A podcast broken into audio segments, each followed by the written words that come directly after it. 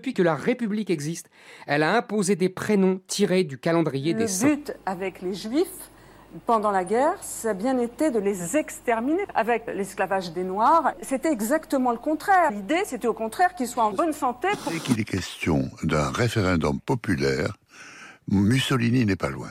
Et Mussolini et Hitler. Je veux que mes obsèques aient lieu à colomber les deux églises. Je meurs ailleurs, il faudra transporter mon corps chez moi sans la moindre cérémonie publique. Ma tombe sera celle où repose ma fille Anne et où un jour reposera ma femme. Inscription Charles de Gaulle, 1890, point de suspension. Rien d'autre. Testament de Charles de Gaulle. Au crible de l'histoire, Maxime Basile.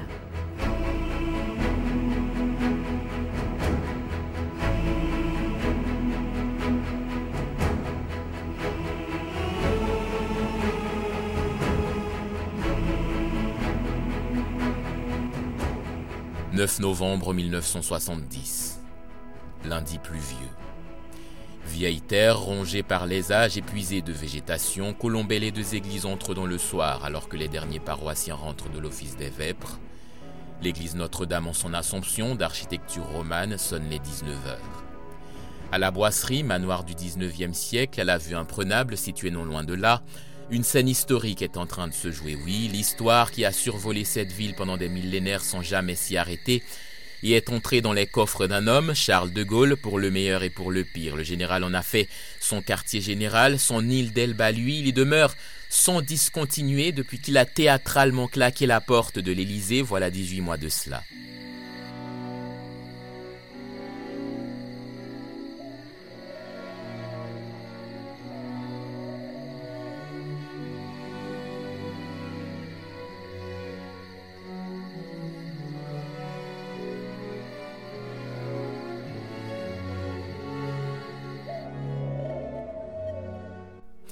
Mais ce soir, tout à coup, il se sent mal. Il le dit et il s'effondre sur sa table de travail. On fait mander le docteur pour soigner le corps et en bon catholique, le prêtre pour les consolations de l'âme. Les deux seront inutiles. Diagnostic sans appel, rupture d'anévrisme, à peine a-t-il le temps de recevoir les secours de la religion, comme on dit dans les monastères, Charles de Gaulle meurt quelques jours avant ses 80 ans. Je vais vous répondre tout de suite.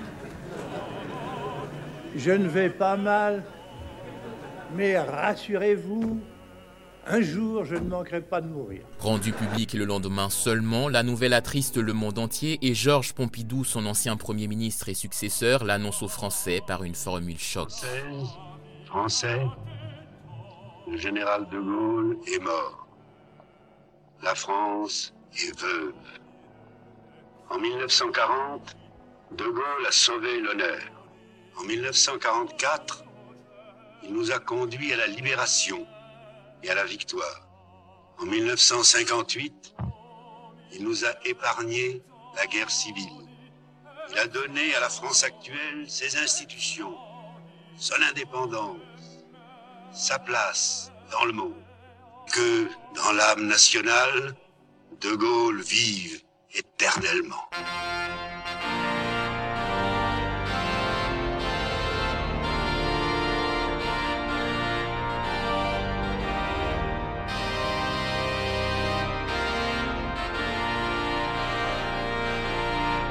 Et de fait, Charles de Gaulle n'a jamais été aussi vivant depuis qu'il est mort, loué par ses opposants, à commencer par le plus farouche d'entre eux, François Mitterrand. Celui-ci, après avoir écrit le coup d'État permanent où il dénonçait les institutions de la Ve République comme un régime dictatorial, arrive à son tour à la tête de l'État. Ceux qui ont lu son livre avec espoir attendent qu'il agisse avec cohérence. Ils seront quittes pour l'espoir. Ces institutions n'ont pas été créées à mon intention, mais elles sont bien faites pour moi, confiera-t-il au monde. J'exercerai dans leur plénitude les pouvoirs que me confère la Constitution, prévient-il comme un avertissement aux rêveurs, mais le concert de louanges n'est pas terminé. Le caractère, disait donc le général, est la vertu des temps difficiles. 80 ans après cette illustre journée du 18 juin 40, nous avons tenu à honorer le général de Gaulle. J'ai décidé, à mon modeste niveau, de poursuivre l'action du général de Gaulle. Je regardais attentivement les interventions du général de Gaulle. Vous croyez que le général de Gaulle aurait fermé les commerces et les librairies? Qui imagine un seul instant le général de Gaulle mis en examen?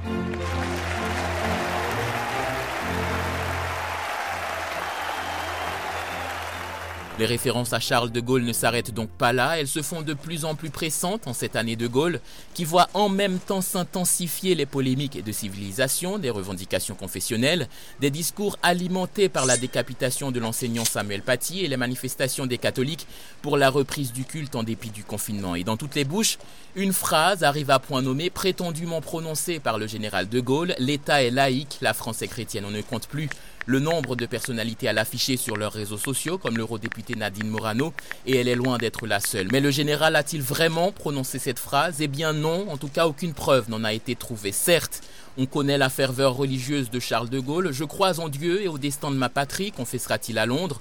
Lorsqu'il sera de retour aux affaires en 1958, il écrira au pape Pie XII pour lui demander sa bénédiction pour la France à un journaliste américain. Enfin, le général dira, je cite, pour moi, l'histoire de France commence avec Clovis, choisi comme roi de France par la tribu des Francs et qui donnèrent leur nom à la France, premier roi à être baptisé chrétien. Mon pays est un pays chrétien et je commence à compter l'histoire de France à partir de l'accession d'un roi chrétien qui porte le nom des Francs. Fin de citation. La victoire de Clovis fait la France chrétienne, celle de Charlemagne font l'Europe christianisée.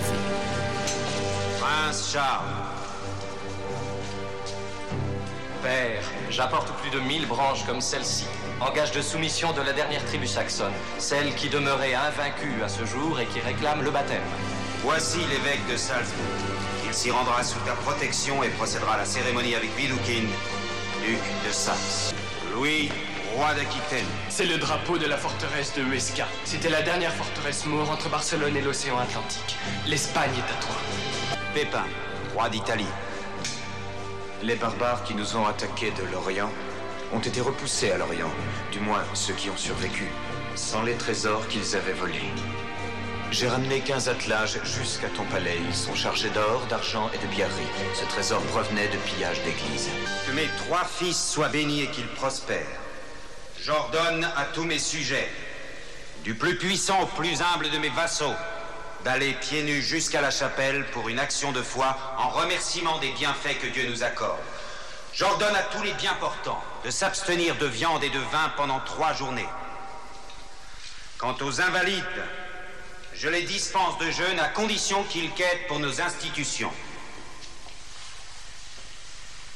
Gloire au Père éternel. Gloire au Père éternel.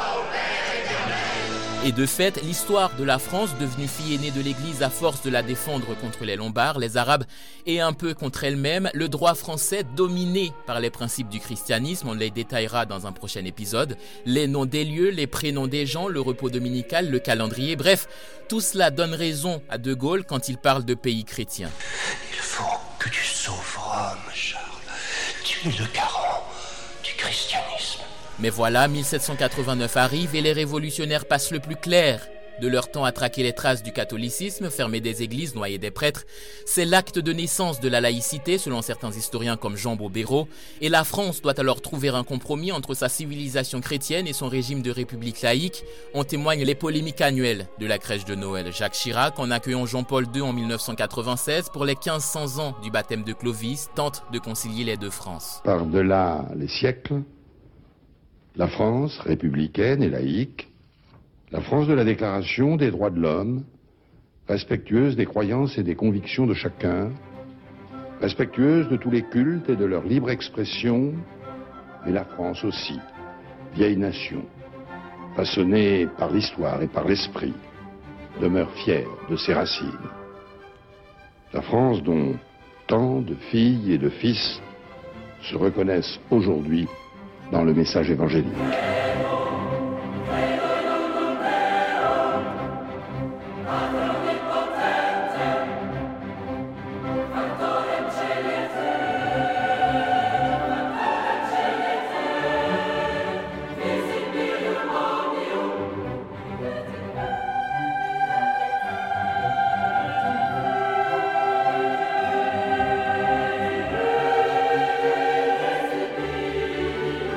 2017, selon une étude réalisée par l'Institut de sondage Ipsos pour le groupe Bayard, la France comptait 23% de catholiques engagés, un chiffre en baisse par rapport aux précédentes enquêtes réalisées sur le sujet. Et si, en dehors des précautions politiciennes, tout en France conserve la trace du catholicisme, cette phrase n'a jamais été prononcée par le général de Gaulle. L'État est laïque, la France est chrétienne fait surtout partie de cette longue liste de phrases rhétoriquement impeccables, historiquement vraisemblables, qui ont au fond pour seul défaut d'avoir été élaborées bien après la disparition de leurs prétendus auteurs. Dans cette longue liste, on trouvera le fameux L'État c'est moi de Louis XIV, le pain et la brioche de Marie-Antoinette, la volonté du peuple et les baïonnettes de Mirabeau, ou encore cette phrase de Voltaire qui aurait déclaré depuis l'au-delà je ne suis pas d'accord avec ce que vous dites, mais je me battrai jusqu'à la mort pour que vous ayez le droit de le dire.